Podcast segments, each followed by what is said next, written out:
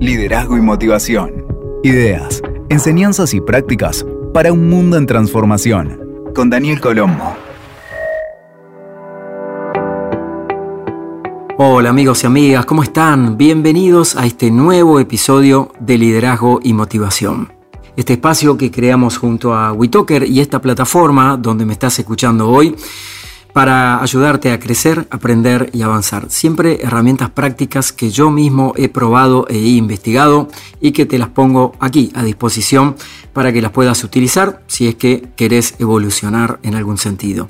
Y ya que estamos, te invito también a suscribirte aquí donde me estás escuchando para que te avisemos de los próximos episodios que vamos publicando todos los meses. Te quiero contar que hace un tiempo en Ciudad de México estaba haciendo una fila para que me firmen un libro. Y quien iba a firmar el libro es nada más y nada menos que Vishen Lakiani. Vishen es el creador de Mind Valley, una comunidad muy grande de desarrollo personal que se ha hecho muy importante con millones de personas de todos los países. Y esperando a Vishen hay alguien que, que me saluda, la persona que justo estaba detrás de mí y resultó ser el invitado de hoy, que en un momento te voy a presentar. Él estaba con un amigo uruguayo y en ese momento me dice, discúlpame, ¿vos sos Daniel Colombo? Sí, le digo yo. Ah, ¿cómo estás? Mi nombre es Máximo Tuero. Eh, yo soy de Tucumán, de Argentina, y sigo tus contenidos. Eh, ah, bueno, nos pusimos a conversar y hoy quiero presentarte a Maxi, porque por esas causalidades y sincronicidades de la vida, Maxi está viviendo en Playa del Carmen, donde yo también estoy residiendo en este momento, y nos encontramos, ahí empezó una cena, la firma del libro, yo venía muy estresado ese día, después de una grabación muy accidentada con Robin Sharma, y surgió también eh, charlas y charlas y charlas con él, con su pareja, con Carla, con otros amigos y amigas, y empecé a conocer más a Maxi, un ser transparente, minimalista, como él se define, me pareció una buena definición en estos tiempos del mundo. Por eso hoy lo invité a conversar para hablar de algo muy específico, que es el enneagrama. Si no sabes de qué se trata, no te preocupes, porque ya te lo vamos a explicar. Te presento brevemente a Maxi que él nació en Tucumán, en Argentina, como te dije. Es ingeniero industrial, es emprendedor y también es coach de vida. Y tuvo desde muy chico un llamado de a desarrollar el comportamiento humano, dirigió muchos grupos juveniles, hizo retiros espirituales, cursó muchas formaciones de coaching, estuvo en muchas escuelas de liderazgo, de espiritualidad y también estuvo muy metido en ONGs y fundaciones de ayuda social. Se ha formado y además es un investigador del Enneagrama, eh, una herramienta ancestral de autoconocimiento y él prefiere llamarla con una denominación que me encanta. Él dice que el eneagrama es como un mapa del alma. Y hace muchos años que entrena a emprendedores, a organizaciones, a empresas a entender los componentes de sus líderes. Y justamente hoy vamos a hablar de eneagrama desde una perspectiva de la que pocas veces se habla, que es la relación con el liderazgo. ¿Qué tipo de líderes somos de acuerdo al tipo de eh, personalidad que tenemos según esta disciplina del enneagrama. Si no entendés mucho de qué se trata, no te hagas problema porque yo tampoco sabía de enneagrama hasta después de esta conversación que vas a escuchar a continuación con Máximo Tuero. Maxi, muchas gracias por acompañarme y por tu tiempo. Vamos, vamos de la mano, vamos juntos a escuchar esta conversación sobre el mapa del alma.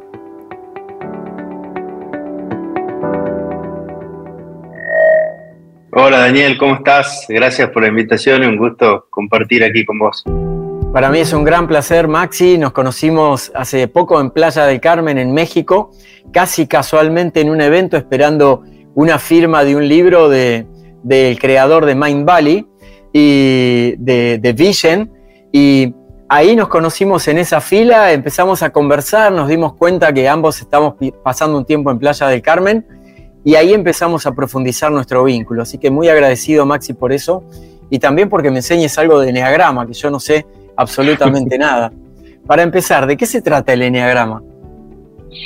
Bueno, eh, el Enneagrama, para empezar, hay que entender que es una sabiduría ancestral, ¿no? Hay que entender que una sabiduría que viene más allá del año 4600 a.C., eh, de la zona de Tíbet, eh, donde se estaba la famosa cultura aria, que después se expande como los celtas por Europa. Ellos tenían eh, varios conocimientos, entre eso el enneagrama, que en su momento, por supuesto, se llamaba eh, la rueda de la vida, ¿no? como ahora lo conocemos, enneagrama, que viene del griego, de una gráfica de nueve puntas. Eh, y bueno, básicamente el enneagrama es un mapa del comportamiento humano y hoy en día, en la actualidad, se usa como una herramienta muy práctica de eh, comportamiento humano, que tiene por supuesto muchas utilidades, entre esos el liderazgo, el trabajo en la empresa, coaching, etcétera. Vos solés llamarlo el mapa de la vida, ¿verdad? Eh, es que existen como el mapa del alma. El mapa del alma, perdón, sí, el mapa del alma. ¿Y existen como algunos trazos que se pueden ir delineando en esa forma? Claro, dentro de la, si uno observa la figura de, del enegrama, que justamente, como decía recién, viene el griego, que significa eh, N a 9 grama gráfica, habla de una gráfica de nueve puntas. Entonces, justamente, eh, la gráfica del enegrama está compuesta por tres figuras concéntricas, que uno es un círculo, en el que hace referencia a la energía espiritual, que no tiene comienzo ni fin, a Dios. Eh, el triángulo, que hace referencia a la conciencia, mente, corazón y voluntad.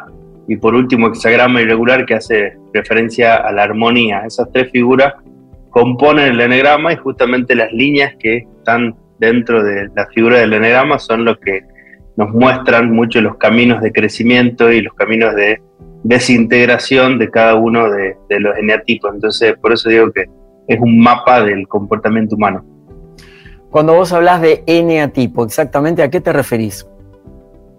Con eneatipo se refiere eh, justamente, algunos le dicen tipología o eneatipo, se refieren al, a uno de los nueve, ¿no? Cuando eh, vulgarmente escuchamos a una persona que dice, ah, yo soy de eneatipo 1, yo soy de eneatipo 2, etcétera, significa que eh, tu personalidad de alguna manera está más marcada por una de esas nueve estructuras que, que describe el enegrama, ¿no? Estructura o tipologías.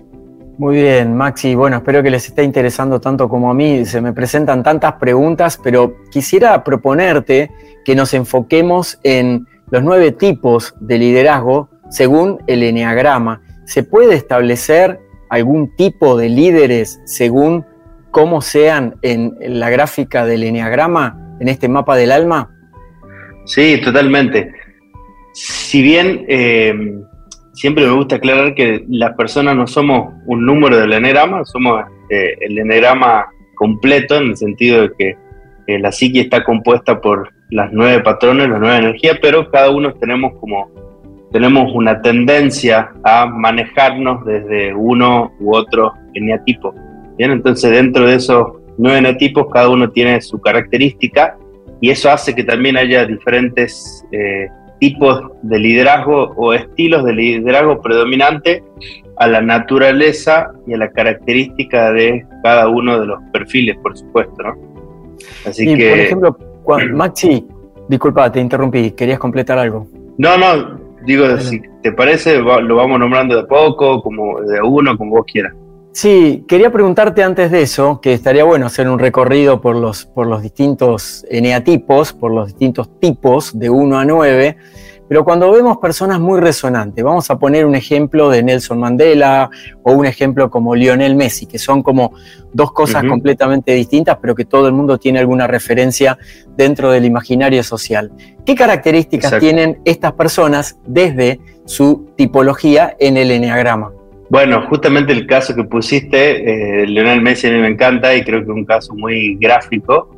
Eh, en el caso de Leonel Messi, por ejemplo, un el tipo 9 del enegrama, que diríamos que es el, pacificador, ¿no? Y son personas eh, que se caracterizan por estar tranquilos, porque les guste conciliar, prefieren evitar los conflictos y naturalmente no son interesados ni ni competitivos, ¿no? Y ahí el caso, por ejemplo, de otro 9 del enegrama, así como decimos el de Messi, puede ser el de.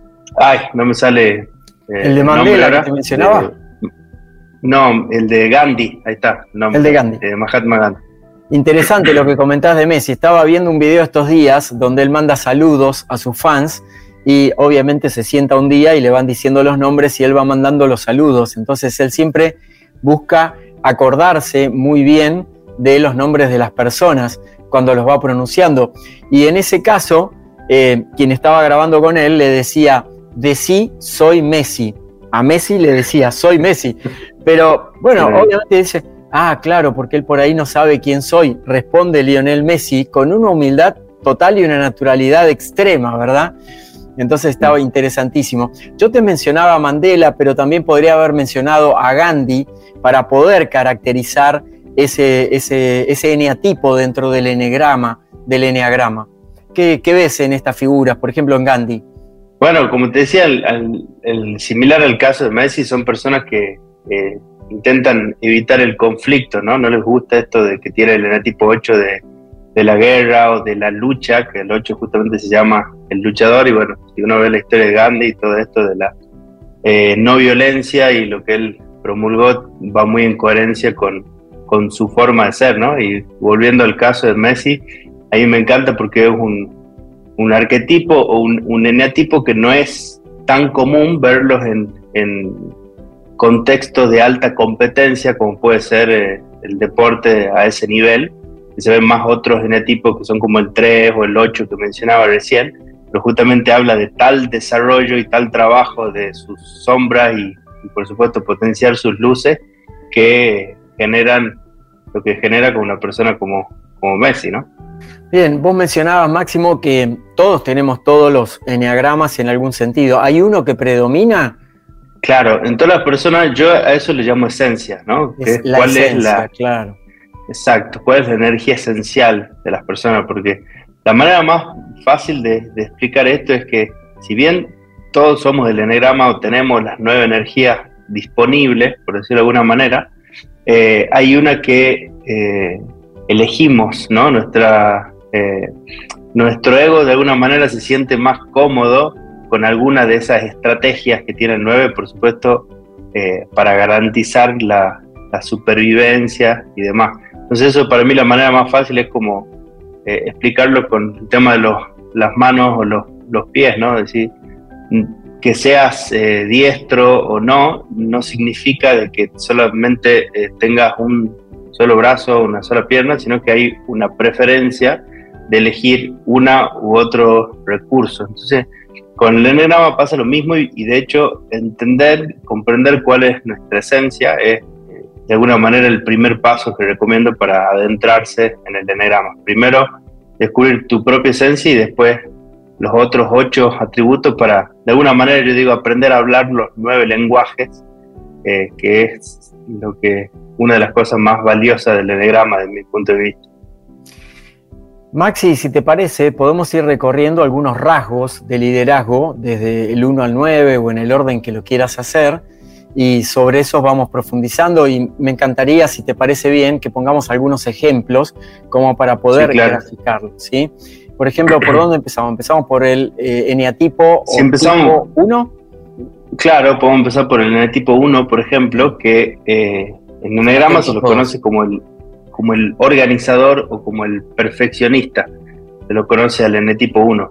Si hablamos de liderazgo, de qué estilo de liderazgo, podríamos decir que es el, líder de ejecución, ¿no? ya que son personas que toman decisiones, tienen una capacidad natural para el orden, ¿no? son muy organizados naturalmente, les gusta el orden, de hecho hasta necesitan el orden, eh, toman iniciativas, son personas muy prácticas también, eh, y también hay una característica que les gusta hacer lo correcto, ¿no? entonces un poco el modo de liderar ese también tiene que ver con con eh, liderar con el reglamento en la mano, ¿no? En empresas podríamos decir que son personas que les encanta cumplir las normas, decir, bueno, tenemos esta norma ISO y tenemos esta otra, y les gusta cumplir y hacer lo correcto. Entonces esa es un poco una breve descripción del estilo de liderazgo del tipo 1.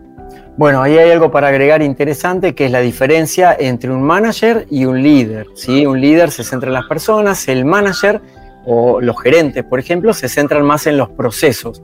Entonces, quizá el uno sería un muy buen gerente. Por ejemplo, una persona destinada más a la gestión, a los detalles y a los procesos. Totalmente. Mira, como para hacer un resumen eh, principal eh, de lo más común, por ejemplo, en los equipos o en las empresas, es muy común ver eh, los en el tipo 8, 3 y 1, ¿no? Si bien, por supuesto, hay de todas las eneatipo en todas las empresas, por lo que es muy marcado lo que siempre está presente en un equipo, o, en, o al menos en cargos directivos, es el eneatipo 8 que tiene que ver con el eneatipo que, que generalmente marca el rumbo, ¿no? Y dice, bueno, vamos por acá y muestra la, la visión, el rumbo de la, de la organización. El 3 que un poco ve la parte de la comercial o, la parte del dinero, ¿no? Decir, bueno, cuánto vamos a ganar por este proyecto, cómo son los números, cuánto nos queda de profit, etcétera. Y el N tipo 1 que un poco eh, eh, marca justamente la parte reglamentaria. Bueno, no se olviden que hay que ver esta parte impositiva, que tenemos que cumplir estas normas, etcétera. Es un poco la, como haciendo un paneo general y después vamos avanzando con cada uno de esos nueve. O sea que el 8, 3 y 1 son parte del andamiaje casi indispensable en cualquier organización. En ese complemento es donde se va a poder lograr un resultado. Exactamente, te diría que son los tres principales o fundamentales que están siempre en todo equipo. Es raro que no estén esos tres eneatipos. Excelente, buenísimo. ¿Y el eneatipo 2? El eneatipo 2 tendría que ver, en el eneagrama le llamamos el servidor, o en otra bibliografía también lo van a encontrar como el ayudador. De alguna manera podríamos decir que es el líder que tiene el estilo solidario, ¿no? Son personas muy orientadas hacia las demás personas. En ámbitos empresariales se les puede ver mucho en el área de atención al cliente, eh, porque les gusta mucho el contacto con otras personas, están muy orientados hacia los otros. Eh, son personas que tienen capacidad de adaptación, generalmente son muy buenos comunicadores, por naturaleza tienen mucha capacidad para comunicarse con las personas. Eh, un poco tienen esa mirada de yo me ocupo de ustedes, ¿no? Es un poco el Boy Scout del Enneagrama. Eh, y como modo de, de, liderar, siempre está, como decía, animando a las personas y dirigiendo a los demás en base a alentarlos con entusiasmo, ¿no? Ese es un poco el, estilo de, del N tipo 2, por eso decimos el ayudador. Su, estrategia se centra en estar para los demás, estar ayudando al otro. Bien, eso, eso siempre también vemos, ese tipo de personas dentro de las organizaciones, eh, desde otra rama completamente diferente, que estudia más los procesos de comunicación humanos, que es la programación neurolingüística, podríamos decir que son personas muy auditivas, muy de escuchar al otro y también muy kinestésicas. Kinestésica significa emoción, cuerpo, sentimiento, es decir, que necesitan esa cercanía, no estoy hablando solamente de la cercanía física, sino también de la cercanía afectiva, digamos, de alguna manera, o relacional, porque incluso a veces nos podemos conectar con los clientes eh, desde esa manera, ¿verdad? Por eso son tan útiles dentro de las organizaciones. Eh, Tal cual, son muy buenos fidelizando también, ¿no? claro, exacto. Y en general lo que, lo que, he visto, yo la verdad que no conozco nada de Enneagrama, pero lo que he visto a partir de lo que dice Máximo es que son personas que por lo general tienen una dosis de paciencia, de entendimiento, de poder captar las necesidades del otro, o estoy rumbeando bien o estoy yendo para cualquier lado. Exacto, tal cual, va por ahí, justamente en por eso el Boy Scout del Enneagrama, ¿no? Siempre está listo para ayudar al otro, ¿no? Entonces he visto cosas en empresas haciendo capacitaciones en empresas espectaculares que tienen que ver también con el estilo de liderazgo y el estilo de, venta también, ¿no? De cómo es el 2 como vendedor el 2 como cliente, qué es lo que valoran. Por supuesto, con esta descripción, ¿no? Eh, también uno puede deducir que el tipo 2 como cliente va a valorar mucho el vínculo, ¿no? Entonces, al valorar mucho el vínculo, siempre va a buscar también ese tipo de lazos dentro de, de la organización, así que es alguien fundamental. En atención al cliente es espectacular, por, por supuesto, tener personas como, como en el tipo 2, porque naturalmente eh, se compran a la gente, generan buenos lazos, fidelizan y lo que decíamos recién. Excelente. Bueno, estaba pensando en el caso de esos comerciales que son muy avasalladores, probablemente si van a afrontar a un NA tipo 2, un tipo 2, capaz que el eneatipo 2 se pone un poco ansioso, ¿no? Con eso. Por eso está muy bueno conocer estas tipologías, ¿verdad? Porque nos dan también posibilidades de formas de abordaje, no solamente con los clientes, sino también en la comunicación interna de la empresa para poder llegar mejor a las personas. Tal cual. Y el 2, fíjate, si ponemos un ejemplo conocido mundialmente, sería la Madre Teresa de Calcuta, ¿no? Ahí tenemos un ejemplo eh, muy puntual de, eh, un N tipo 2 así tan marcado como es el caso de, la Madre Teresa. Vamos a pasar al eneatipo o tipo 3 dentro del eneagrama. ¿Qué podemos decir de estas personas? Bueno, el eneatipo 3 es bien una figurita conocida, por decirlo de alguna manera, en, el mundo también de los equipos, de la organización, la alta competencia, el deporte también, que justamente se le llama el realizador. Pueden verlo también en, nota, en bibliografía, si lo buscan en internet, etcétera, como el, el exitoso, el achievement, le llaman en inglés, que es el líder competitivo, ¿no? Porque justamente su identidad está construida en yo soy bueno por lo que logro, por lo que tengo y por los resultados que tengo, entonces eh, son muy eh, resultadistas de este tipo de perfiles que les encantan los, los KPI, los tableros de comando, las mediciones de rendimiento, ese es el N tipo 3, digo, los, los tableros de comando y las mediciones de rendimiento han sido creada por el tipo 3 porque le encanta, ¿no? La eficiencia, la, efectividad, la productividad, entonces pueda medir y de esa manera poder mejorar, etcétera. Eh, y el modo de liderar tiene mucho que ver con la meritocracia, ¿no? El tipo 3 es muy de la meritocracia, valora eh, los méritos, por supuesto, porque así como se valora a sí mismo, le gusta valorar a los demás, eh, pero les gusta, son muy buenos motivadores, tienen en las empresas, yo viste, tienen muy buena capacidad para levantar un equipo, motivarlo y hacer que tengan resultados extraordinarios, como así también, por supuesto, todos los enetipos tienen su luz y su sombra. Eh, en la sombra tienen capacidad de hacer lo contrario, por supuesto. Pero bueno, como les decía al principio, es un enetipo que se ve muchísimo en, los equipos eh, y que es fundamental en todo eh, empresa, emprendimiento y, equipo. Es interesante lo que estás contando, Maxi, y quería recordar a las personas que esto lo podemos ver dentro del marco de una empresa, pero cuando hablamos de líderes, acá estamos hablando también del autoliderazgo. Es decir, que si tú te identificas con alguno de estos eneatipos, puede ser que tu estilo de liderazgo esté reflejando eso. Maxi en algún momento me dijo que yo era un eneatipo 3. ¿Es así? Creo que sí, creo que va por ahí tu, eneatipo. Muy bien, ¿y el tuyo cuál es, Maxi? El mío es 7. Yo tengo eneatipo 7 y también tengo marcado ahí de otro como el, el 8 y el 3. Bien, buenísimo. Ahora vamos a hablar de eso en un momento porque estamos en el eneatipo 3. Te invito a pasar al 4, eneatipo 4. Fíjense cuántas características y cuántos problemas quizás nos podríamos ahorrar conociendo, por ejemplo, de antemano cuáles son las características primordiales de una persona. Por ejemplo, si le estamos contratando para ventas y contratamos tal vez una persona que mm, puede tener voluntad de venta, pero quizá desde su eneatipo no la puede desarrollar. De eso vamos a hablar más adelante. Tal cual. Vamos con el eneatipo 4. Bueno, el eneatipo 4 tiene que ver con el creador o el creativo, algunos le llaman el artista también, pero por supuesto estamos hablando de un líder creativo, ¿no? Cuando se busca eh, en alguna organización, un equipo, una dirección creativa, eh, sería muy interesante que esté eh, liderada por una persona que tiene esta capacidad, ¿no? De, en, el tipo 4 del enagrama, generalmente tienen un espíritu independiente, una capacidad, por supuesto, natural para la creatividad.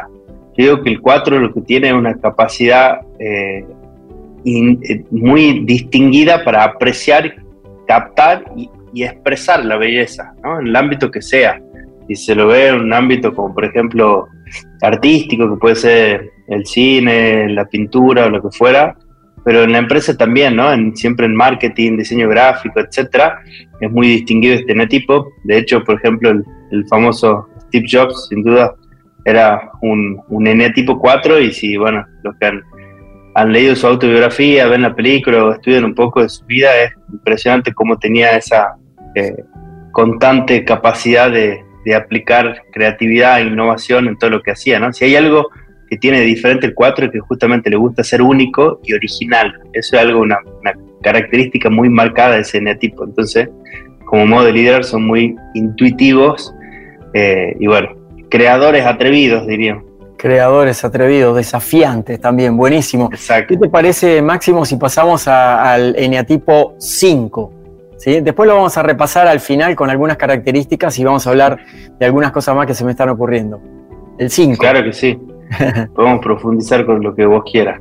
En el 5 diríamos que eh, el observador, me gusta llamarle a mí, también pueden verlo como eh, intelectual o le llaman de, diferentes maneras, pero básicamente es justamente el líder intelectual. Y el eneatipo 5 son personas que así como el eneatipo 4 que mencionamos recién, el creativo, tiene muy desarrollado el hemisferio derecho del cerebro, toda esta creatividad y demás, el 5 tiene muy desarrollado el hemisferio izquierdo del cerebro. Entonces, les gusta mucho la lógica, les gusta mucho la lógica y les fastidia a la gente que no es lógica.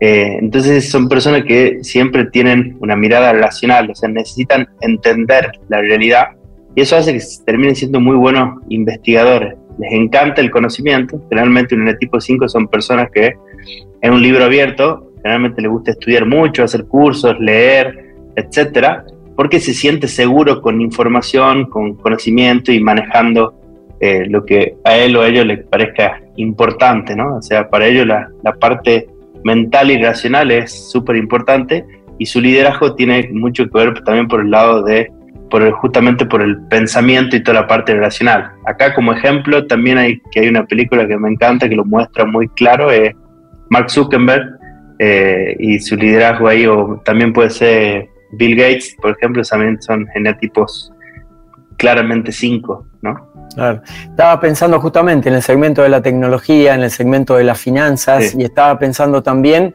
en las personas, los científicos y científicas. Claro, Albert Einstein. Einstein, exactamente, como que encuentran soluciones a partir de cierto proceso mental que hacen. Y eh, también hay una profesión muy en auge actualmente que es el tema de analista de datos o ingenieros en datos, eh, lo que es la big data, análisis de datos y demás, ¿verdad? Tal cual. Programadores también, por ejemplo, eso es muy característico ver muchos en el tipo 5 les encanta meterse en ese mundo ahí de, investigación, análisis. Es bastante solitario, el 5 le gusta ahí encerrarse en su cueva y investigar todo lo que pueda y bueno, así descubren las cosas que descubren, ¿no? Bueno, aquí sobre el enatipo 5 se me ocurre una pregunta interesante relacionada con el liderazgo, porque en muchas compañías de pronto se toman personas con estas características, por ejemplo, personas con perfiles tecnológicos, científicos o financieros, y se les asignan inmediatamente tareas de liderazgo humanas más propias de lo blando, ¿sí? De, las características del hemisferio derecho del cerebro. Entonces, eh, ¿se puede, todas estas características se pueden ir puliendo en las personas o le va a salir más naturalmente a, a un eneatipo que a otro, porque quizá no le sale liderar. Por supuesto, claro, del liderazgo eh, vinculado a las personas eh, depende mucho de, ese eneatipo. Por supuesto, todos podemos desarrollar las otras ocho energías, pero generalmente tienden a ser más, eh, hablando de la sombra del eneatipo, ¿no? la parte negativa, si se quiere, tienden a ser más individualistas, ¿no? y en algunos casos hasta tacaños o, egoístas, pero por ahí hicimos una descripción general hasta ahora, pero todo eneatipo podríamos decir que tiene su, luz y su sombra, ¿no? Su parte despierta y su parte dormida. Entonces, como ejemplo, en unidad tipo 5, el que todos creo que lo van a identificar es ese eh, profesor o maestro, etcétera, de alguna universidad o escuela secundaria, etcétera, que era siempre el que le gustaba mostrar que sabía, pero no le gustaba mucho enseñar, ¿no? Entonces la máxima nota que ponía era un 7, etcétera, pues si no, bueno, nadie sabe como yo, entonces máximo pongo un 7. Eso un 5 en la sombra, por decirlo de alguna manera, pero alguien que se desarrolló y está en la luz, digo, ese maestro que uno no se olvida nunca porque sí, lo que aprendí con esta persona es impresionante. Y eso es justamente cuando se conecta con las demás personas, deja de estar tan aislado y pone todo ese conocimiento y esa sabiduría interior al servicio de las demás personas. Súper interesante. Eh, estaba pensando en los casos de las personas que dentro de una organización se guardan información y no la quieren compartir con nadie, porque tal vez les llevó mucho tiempo investigarla o construirla, o tienen miedo de que alguien de pronto toque algo y esa información ya pierde el sentido lógico con el cual fue construida. ¿Eso sería algún caso más o menos práctico de un eneatipo 5, por ejemplo? Sí, eso, eso es lo que estás contando es muy de, de libros, digamos, es muy común que pase en ese tipo. Por eso, digo, esto de que decíamos recién, de aprender los nueve lenguajes, es muy útil en cualquier equipo o cualquier organización para entender justamente cuáles son las, eh, cómo sacarle el mayor rendimiento a, las personas que tengo en mi empresa, pero también cómo evitar los futuros eh, riesgos o problemáticas que puedo tener según las personas con las que tengo en el equipo, ¿no? Claro, excelente. Vamos a pasar al eneatipo 6. ¿Qué podemos decir de los seis? Bueno, el eneatipo 6 diríamos que es, yo lo llamo el colaborador, y este interesante que es un líder de sostenimiento, por decirlo de alguna manera, que es interesante porque por ahí en la empresa algo que he observado mucho es que el tipo que diríamos es fiel, leal, que siempre cumple, que nunca llega tarde, que eh, no son esas personas muy eh, leales que hacen las cosas correctas eh, aunque también en algunos casos se lo observa que por ser tan eh, cumplido y, hacer lo que corresponde, muchas veces se lo asciende o se lo pone en lugar de protagonismo en el cual el 6 no se siente tan cómodo, ¿no? Porque justamente este líder de sostenimiento es curioso, pero lo que observo muchas veces es que se siente muy cómodo o el mejor rol lo cumplen cuando están a la par de, ¿no? Les gusta ser la mano derecha de eh, por ejemplo, un 8 del enagrama, un 3, etcétera, pero ese es el, donde más cómodos se sienten, ¿no? Y tienen esta característica de ser muy constantes, perseverantes. son esas personas que preguntáis y están hace 30 años en la misma empresa. Eso tiene mucho que ver con el eneatipo 6, que valora mucho la fidelidad, la lealtad, etcétera. Eh, y el modo de liderar, por ahí también el 6 tiene que ver con esto de estar mirando los riesgos, ¿no? Tiene mucha capacidad esto para estar mirando los posibles riesgos que ocurran, entonces toma más decisiones a la defensiva, ¿no? Mm. Muchos ahí licenciados en higiene y seguridad a veces son en el tipo 6 porque tienen ese olfato natural para ver los posibles riesgos. Estaba pensando en, todas las áreas de soporte que tiene una empresa, ¿no? Los asistentes, em, las secretarias o secretarios, las personas que ayudan a los otros a poder ejecutar sus tareas, donde no siempre les gusta el protagonismo. De hecho, a veces en una fiesta de fin de año se ponen muy nerviosos cuando los quieren poner en una foto. Son ese tipo de personas, por ejemplo, que saben que están haciendo un buen lugar, una buena labor, que les gusta aportar, pero que no les gusta tener el protagonismo algo así. Exacto, tal cual lo acaba de describir Daniel. Y es interesante lo que marca y creo que es importante también en los equipos, en la empresa, tener conciencia de eso, ¿no? Y no eh, por ahí esa falsa, o no sé, desde mi punto de vista al menos una eh, mirada errónea del liderazgo, decir que el líder es la, la, persona que más habla o la que más eh, destaca, etcétera, y no tiene que ver con eso, ¿no? Entonces, Digo, esto en el tipo es un error muy común con el tipo 6 que se lo promueve y se lo pone de gerente, de director, lo que fuera, porque no sé, el dueño está muy contento con esa persona porque es muy leal, etcétera. Entonces lo premia de esa manera y ahí le termina arruinando y se terminan decepcionando todos, ¿no? El equipo, el dueño, la persona, etcétera, cuando eh, por ahí su, su, mejor aporte no era por ese lugar, digamos. Bueno, ¿y cómo son los siete? El eneatipo 7 dentro de una organización, dentro del liderazgo, dentro de roles que podemos tener también como emprendedores o emprendedoras? Bueno, en el tipo 7 yo le llamo el entusiasta o el animador, porque son personas que ponen ánimo en la vida de las demás personas. Eh, creo que uno de los tipos más fácil de identificarlos porque eh, le gusta siempre estar alegre, le gusta usar mucho el humor, eh, y como el mismo nombre dice, le gusta estar entusiasmado. Entonces, en el ámbito de la empresa son los que siempre le gustan los nuevos proyectos y esa fase inicial. Son personas que, que naturalmente son generadores de ideas y son, tienen una mente muy enfocada en el futuro. Al igual que el 2, tienen mucha capacidad de comunicación y son extremadamente buenos para las relaciones públicas. Eso hace que en la parte comerciales, por ejemplo, este es un enetipo que generalmente se destaca, el 7 y el 3 también, que esa venta agresiva que nombraba Daniel, recién, tiene mucho que ver con, con el eneatipo 3, y el 7 también tiene una, una natural, eh, un talento natural, te diría también por la parte comercial, porque son muy buenos para las relaciones y para los vínculos.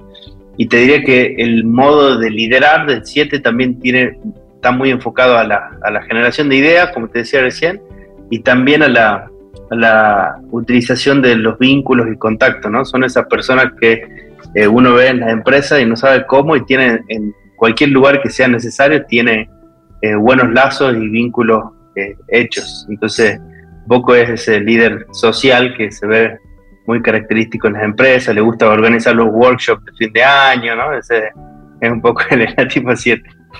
Por ejemplo, las personas que generan redes de contacto permanentemente, que hacen networking, las personas que tienen esta visión de eh, expandir los negocios a través de países, eh, a través de ofertas diferentes y demás, están dentro de este eneatipo, por ejemplo? Sí, totalmente. Los siete les encanta, todo lo que sean esos eventos, conferencias, eh, talleres de formación y demás, les encanta el eneatipo 7, así que en todo ese ámbito de desarrollo personal, autoconocimiento y demás, se ve muchas personas de, este tipo y muchos oradores también, ¿no? Conferencistas. Cierto, tenés razón, muchos conferencistas y muchos comunicadores públicos tienen muchas de estas características, ¿verdad? Que les gusta hacer relaciones y demás. ¿Los periodistas, por ejemplo, entran dentro de esta categoría o no? También hay, sí hay periodistas que tienen muchas de esas características de siete, como por ejemplo alguien que, bueno, que en su inicio por ahí era más periodista, como Marcelo Tinelli, por ejemplo, los argentinos que conozcan eh, pero sí, también muchos periodistas tienen mucho la energía del 2, que también tiene que ver con la comunicación, ¿no? Ese es un eje que se llama dentro del enagrama 7-2, que todas las personas que tienen desarrollado ese eje son personas que tienen muy buena capacidad para comunicarse. Excelente. Bueno, estamos hablando de Enneagrama, avancemos al Enneagrama 8. Al Enneagrama 8 visto desde el liderazgo, que es lo que estamos hablando hoy. Exacto. Bueno, el Enneatipo 8, yo a veces digo que por más que le llamo el, luchador, van a ver que hay alguna bibliografía que le llaman el líder, justamente, ¿no? Por, yo creo que por esta vieja concepción del liderazgo de la que hablábamos recién, ¿no? De que el líder es el que eh, más fuerte habla o el que más personalidad tiene y hace que los demás lo sigan y demás. Que justamente el 8 tiene esa capacidad, eh, que son personas que tienen, son muy autoritarios, tienen muy, son muy enérgicos, eh, y eso hace por ahí que eh, sean, eh, las personas tengan, tienen influencia sobre las personas, entonces son desafiantes, proactivos, y de alguna manera es el, líder de mando, y ese tipo de líder que le gusta proteger, ¿no? Son personas que también naturalmente les gusta el poder y se sienten cómodos en el ejercicio del poder. Entonces, por ejemplo, en un ámbito que es muy común ver este tipo de eneatipos del enegrama en la política, por ejemplo, ¿no?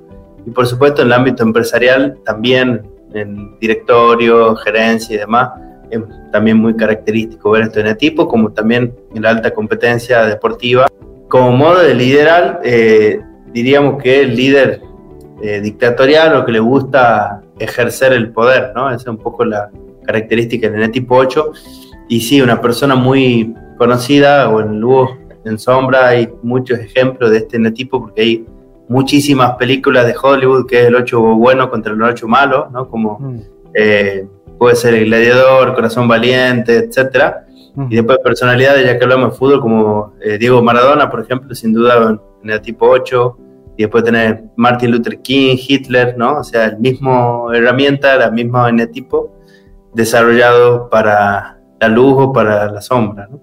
Tal cual. Estaba pensando en, esas personas dentro de las empresas que a veces asumen el rol de presidente de una cámara empresarial, serían ocho, por ejemplo, ¿no? Esa gente que siempre dice, no, el presidente tenés que ser vos por las cualidades que tenés y demás.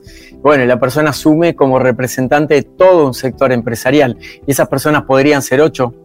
Exacto, sí. Eh, como te decía, muy característica, característica ese perfil eh, dentro de las empresas y te diría que mi experiencia, al menos casi en todas las empresas, hay un en tipo 8 ejerciendo un rol eh, en una parte como eh, directivo, gerente, etcétera. Siempre se buscan esos enetipos porque naturalmente les gusta ejercer el poder, ¿no? Se sienten cómodos ahí. Tal cual. Y el eneatipo 9, para ir redondeando los nueve eneatipos y nos quedan después un par de preguntas para finalizar.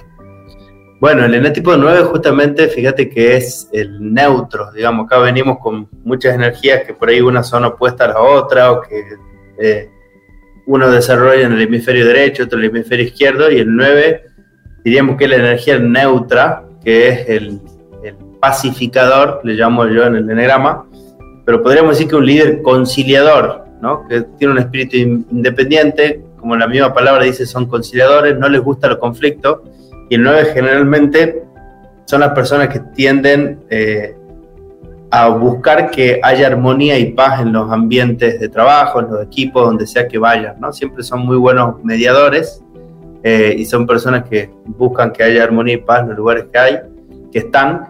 Y como modo de liderar es un modo de liderar, te diría que participativo, ¿no? Son personas que tienen en cuenta a todos y personas que tienden a llevarse bien con todos. También es muy raro que alguien se lleve mal con un tipo 9, por eso digo, cuando uno tiene un familiar, una persona muy cercana del tipo 9 y le pregunta por esa persona, dice, ah, es, bueno, así lo definen además personas, el bueno del enegrama, eh, porque como decía, naturalmente no tienden a ser ni competitivos, ni interesados, etcétera, entonces generan muy buenos ambientes eh, laborales y cuando pueden vencer por ahí se juntan con un 3 como vos que los ayuda a, ir a la acción ¿no? y a tomar eh, iniciativa, eh, suelen progresar mucho en, ámbitos laborales. Excelente. bueno, ahí pongo el ejemplo de algún directorio con el que he trabajado, donde había varios socios había algunos que eran más explosivos, digamos, y que se tiraban con todo, como decimos habitualmente en esa mesa en las discusiones, y siempre hay uno que es el que baja las aguas, los lleva un poco a ver con claridad, empieza como a analizar un poco la cosa y los vuelve al eje de la situación. ¿Ese podría ser el caso de un eneatipo 9? Tal cual. Mira, te cuento un caso eh, particular que vi literal en, una empresa con eneatipo 9 que era una empresa en la que, eh, bueno, eran varios hermanos los que estaban en el directorio y como nadie quería asumir el rol de eh, director financiero, se lo dieron al hermano 9, ¿no? Que estaba ahí y dijo, bueno, yo no tengo problema, me hago cargo, etc. Pero hay una particularidad que tiene el 9 que, a menos que lo trabaje, que lo desarrolle, que por supuesto todos podemos desarrollar todas las potencialidades que hay, eh, pero naturalmente no se siente muy cómodo bajo presión. Al 9 no le gusta mucho ni que lo presionen, ni tomar decisiones a la apurada.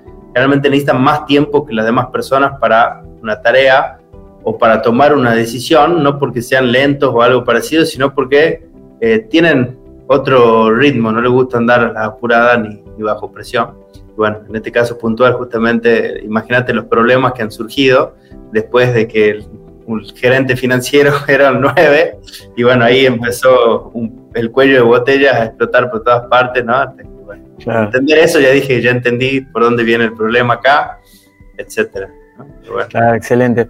Maxi, te propongo un desafío. Si tuvieras que armar, por ejemplo, una startup, una empresa que recién se está iniciando, que son tres socios, ¿cuál sería una buena composición desde el Enneagrama para tener un muy buen liderazgo en ese equipo? Buena pregunta. Eh, por supuesto, haciendo la aclaración de que eh, no somos un N-tipo del enegrama, ¿no? Digo porque yo me he visto en, equipos propios contratando gente y demás que personas que tienen, eh, se salen de la, de la regla, ¿no? Pero si hablamos de eso, o sea, de, de personas que son muy su eneatipo, digamos, y no que tienen desarrollado las nueve energías, como los hay, diría que seguramente eh, un poco la estructura de la que te dije. Depende de qué sea la empresa o la startup, pero 1, 3 y 8, si son solamente tres personas que tengo que contratar, seguramente buscaría 1, eh, 3 y 8 porque son los pilares fundamentales. Eh, el 8 porque va a marcar el rumbo, ¿no? Y como que va a tender a liderar el equipo. el 3 porque va a vender lo que sea que haya que vender y en una startup al inicio el pulmón son las ventas y necesitamos, necesitamos que alguien lo venda eh, y ese es un 3. Eh, también un 7, todos los genotipos, pero el 3, sobre todo al inicio, eh, se pone el cuchillo entre los dientes y sale a vender de la manera que sea. Y el 1, que va a ser el contador, ¿no? Que cuide la parte impositiva y toda esa, toda esa historia, entonces me voy a sentir tranquilo. Que lo baje en la realidad. Y si tuviera que armar un equipo comercial, por ejemplo, con tres eneatipos, ¿cuáles serían? Y depende de lo que se venda. Eso, eso sí aprendí con la experiencia y, capacitando equipo de venta. Depende de lo que se venda, porque, ¿sabes que A ver, hablando rápido, así te diría, el 3 y el 7 son muy buenos vendedores, ¿no? Eh, los dos. El 3 un, más, como le llaman, el, el perro de casa o, un vendedor agresivo. Y el 7, ¿no? Este vendedor que vende con, con los vínculos, con las relaciones, o le compran a él por la simpatía, a él o a ella, por, la forma de ser que tiene, ¿no? Pero después he visto en empresas, te digo, y he capacitado eh, equipos de, vendedores, etcétera, con perfiles como 9, 5, 2, etcétera, 1. Depende, de nuevo, qué, qué es lo que se lo que se venda y quién sea el cliente. Eso es muy importante. Por ejemplo, en ventas corporativas, que son eh, montos muy grandes, por ejemplo, que son B2B, eh, etcétera, por ejemplo, he visto eh, cuando se compra un monto muy grande, uno no es, no es una decisión emocional, ¿no? De que, ah, iba pasando por la calle y compré cinco departamentos, no sé, lo que sea que, quieras comprar, ¿no? Mm. Entonces, en ese caso he visto que, por ejemplo, funcionan muy bien los cinco del enagrama, ¿no? Porque tiene tanto detalle, maneja tanta información, que una persona que va a invertir mucho dinero en lo que sea que desee invertir, ¿no? Eh, va a pedir mucha información también y, va a tomarse el tiempo de profundizar eh, hasta la última duda en, lo que necesita comprar. Y en eso el 5 no se le escapa un detalle eh, y, genera mucha confianza al que compra, ¿no? Claro. serían ideales, por ejemplo, para venta consultiva, ¿no? Claro, para venta consultiva. El 9 también, no tiene problemas, se toma el tiempo. En cambio, el 3, por ejemplo, es como que está ahí con el reloj, que, que pasen. ¿Entendés? Bueno, uno o el otro que le gusta despachar. Al 3 Entonces, por eso digo que es... Eh, Según la actividad, ¿no? O imagínate un estudio de arquitectura o algo que tenga que ver, ahí un líder creativo, por ejemplo, un 4 que le venda todo el por qué ha creado lo que ha creado. Imagínate una, una muestra de arte, ¿no? O de obras caras de pintura, por ejemplo. Ahí el mejor para eso sería el mismo 4 y bueno, y así con cada una de las, Exacto. Y eh, se puede establecer, por ejemplo, eh, por qué, por ejemplo, algunos artistas tienen mucha dificultad para vender su obra a través del eneatipo? ¿Es porque no está en su ADN del eneatipo, del eneagrama, digamos?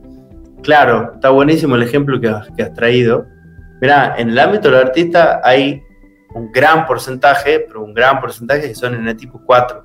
Y si analizamos el eneatipo 4 en profundidad, los 4 generalmente eh, tienen ahí un, un conflicto con el dinero, ¿no? Generalmente a, todo cuatro, a menos que lo haya desarrollado y trabajado esa parte, eh, que le viene bien su, su ala 3, por supuesto, el 4 preferiría generalmente que no exista el dinero. Entonces, preferirían que haya otros que les venda o tener un representante que se encargue de eso y medio que no entiende mucho de finanzas, de dinero, de impuestos y nada de eso y tampoco le gusta mucho entender. ¿no? Entonces, por supuesto, a los que les va bien y son exitosos es porque han entendido la importancia de eso, han sabido rodear bien o se han dedicado a aprender, pero generalmente tiene que ver con eso que, decía recién, ¿no? Excelente. Bueno, Maxi, la, la, verdad que me quedaría horas conversando. Se me vienen a la cabeza dos nombres del mundo de la política internacional que todo el mundo conoce y que me gustaría saber tu visión si es que tenés alguna aproximación, alguna idea. Uno es Donald Trump y el otro es Putin.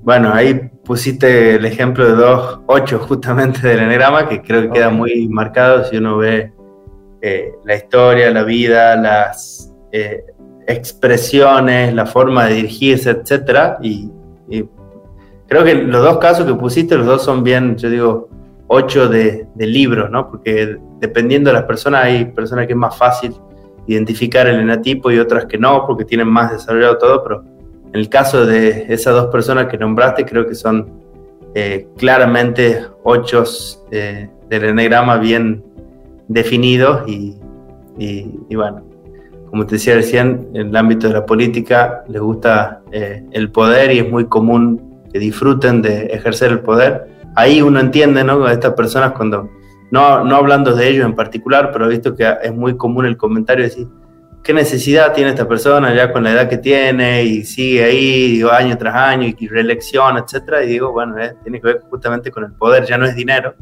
es poder, y bueno, cuando uno entiende cómo funciona la estructura psíquica de un nene tipo 8, ahí cierra por todos lados y entiende de qué se trata. Aunque bueno, eh, eh, cada vez más también se ven en política otros genetipos que vienen del ámbito empresarial y deciden por vocación meterse en política y he visto muchos en el tipo 3 que han decidido incursionar en política y la verdad que está bueno ir variando de energía también, de enagrama dentro de la política. Excelente. Maxi, quisiera ya para el final rescatar algo que, que, mencionaste al principio de esta conversación y es el tema de la luz y la sombra. Siempre asociamos la sombra como nuestra parte oscura, la parte más, más eh, miedosa de descubrir que tenemos todos o la parte más negra, por llamarlo de alguna forma, pero vos lo definiste con unos términos eh, mucho más amorosos, más, más compasivos para nosotros mismos. Me encantaría que lo traigas y que nos expliques muy brevemente de qué se trata. Ah, me refiero a, la parte de nuestra despierta y la parte dormida. Exacto, sí, sí, eso fue lo que dijiste. Exacto, que hago referencia a, la conciencia. Y esa parte, eh, está muy buena la pregunta y gracias por, por traerla, porque hay muchas veces cuando nos adentramos en el enegrama, tendemos a querer eh, diferenciar, y decir cuál de los enatipos de los nueve es el mejor, o eh, si hay algo así de, distinción, y digo, no hay ninguno que sea mejor, justamente todos tienen su, su luz y su sombra, o mejor, su parte despierta y su parte dormida, ¿no? Entonces digo, todos cuando estamos a la luz de, de la conciencia y con un buen eh, nivel de conciencia desarrollado, yo digo que es como un, instrumento musical, ¿no? Entonces nuestro enetipo, nuestra esencia es como un instrumento musical eh, y ese nivel de conciencia va a hacer que nuestro instrumento esté desafinado o totalmente afinado y suene de manera armónica. Entonces ahí justamente eso, un ejemplo muy concreto de eso porque es bien opuesto el caso que decimos a veces de eh, Martin Luther King, por ejemplo, como enetipo 8, eh, despierto y Hitler como un 8 eh, dormido, ¿no? Creo que ahí queda, ese es un caso muy eh, opuesto, entonces queda clara la diferencia, cómo un mismo instrumento puede ser usado para el bien o para algo que no está tan bien. Muchas gracias. Hoy conversamos con Máximo Tuero. Gracias Maxi por este tiempo que nos has dedicado para esclarecernos bueno, como vemos, el enneagrama no es solamente algo para el desarrollo personal, sino también que puede ser para orientar el desarrollo del liderazgo y el desarrollo de los equipos en una empresa. Imagínense todos los dolores de cabeza que se podrían ahorrar cuando establecemos algunos patrones de eneatipos de algunas personas que estamos queriendo incorporar. Podríamos evaluar si la persona es más hábil para ciertas cosas o poder determinar cuál sería el mejor lugar para promover a una persona para que pueda despertar su potencial. Porque de eso se trata en definitiva, ¿no? Despertar el potencial de las personas. Ese potencial que, como decía recién Maxi, quizás esté dormido. ¿Cómo te sentiste, Maxi? Gracias. Espectacular, gracias de nuevo Daniel por, invitarme, siempre un gusto conversar con vos y, y aprender mientras conversamos. Muchas gracias y a ustedes también, gracias por acompañarnos hoy y hasta la próxima.